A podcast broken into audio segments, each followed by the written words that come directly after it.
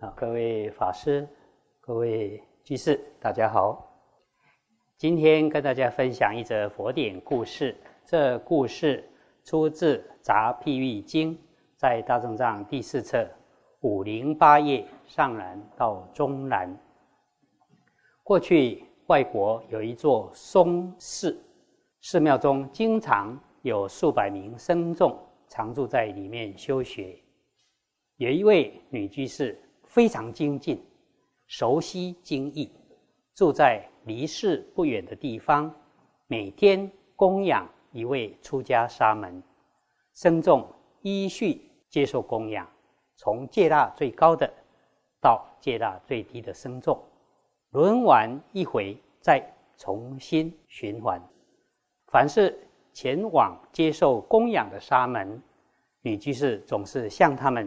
请教经义，自觉才疏学浅的沙门，常常不喜欢前去接受供养。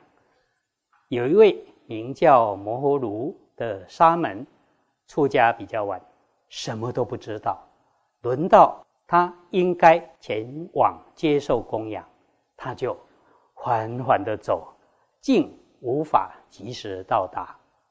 女居士。看见了这种情形，就说：“这位年纪大的长老，行走步伐安详庄严，便以为他是一位有大智慧的人，所以更加欢喜的为他准备美味的食物。供养完毕以后，女居士设置高座，想请他说法。摩诃卢一上座之后，因为实在不知道。”要说什么，只好说出自己心中的体会。啊，人愚痴无知，实在苦恼。你即是听了之后，便仔细思维，愚痴无明，正是十二因缘的根本。由于无知，所以生死不绝，导致种种苦恼。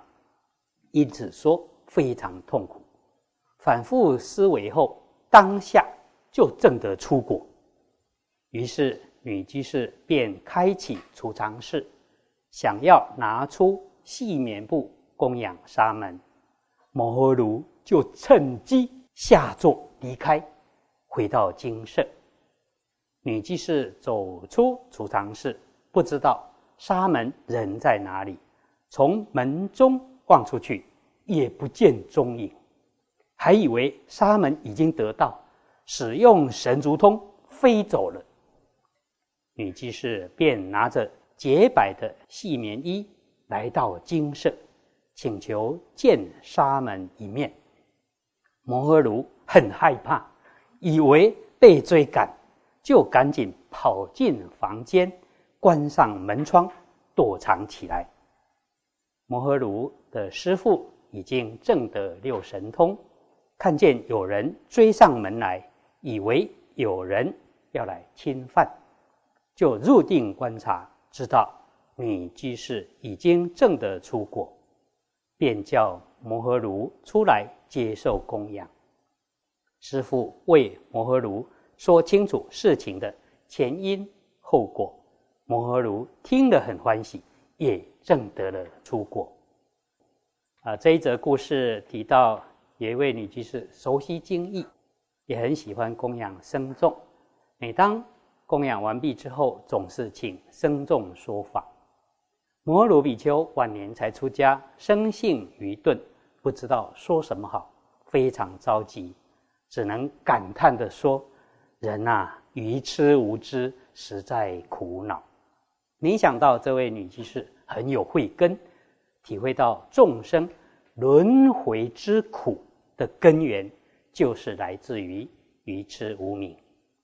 由于愚痴无明，所以造业，因而在三界中不断的轮回生死，导致种种又悲苦恼。不过，同样是愚痴无知，对这比丘来说，他是觉得我因为愚痴啊，所以。无法说法，不知道说什么法好。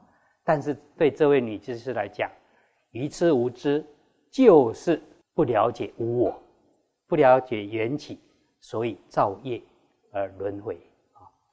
这深者见之深，浅者见之浅啊，体会的不一样。而或许有人觉得自己很快乐啊，不觉得人生是苦。不过他的快乐可能只是在衣食玩乐等欲界的五欲之乐而已。这样的五欲乐，在圣者看来，就如苍蝇住在粪便中，自以为清净一样，而其实是不净的。一般人把大部分的时间都用在追求。五欲上，但这些欲乐最后还是要归于无常灭坏。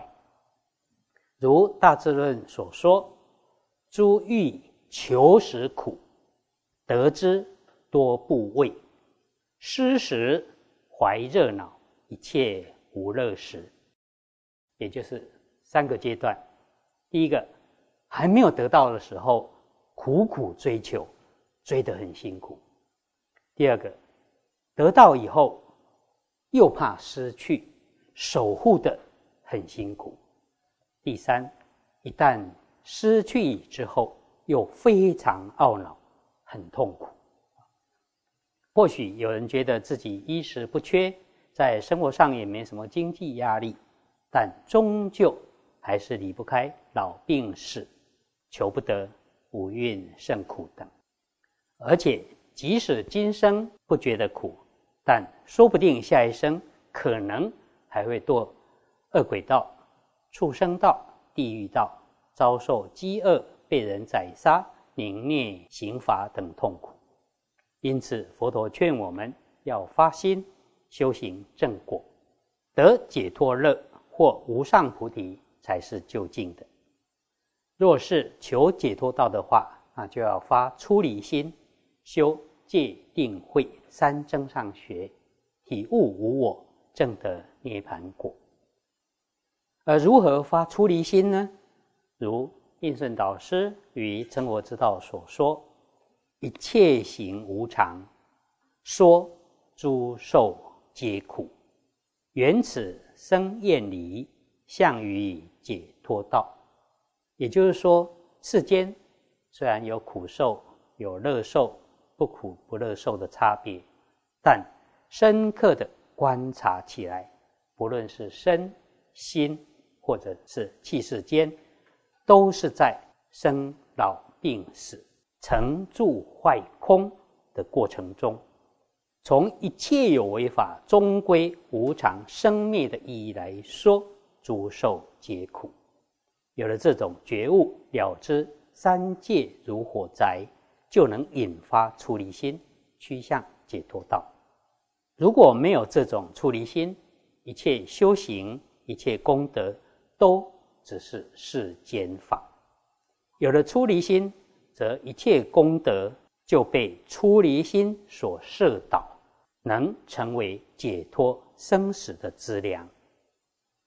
如果是修菩萨道的话，还要再发菩提心，修六度万行。不忍众生苦，也知道出离苦的方法，愿救度众生出离苦海，这样自度度他圆满，最后才证得无上菩提果。总之，有智慧就没有烦恼，没有烦恼就不会有苦。一切苦的根源在于愚痴无明。希望大家能深刻体会。能够有智慧，正得解脱！以上以这些与大家共勉。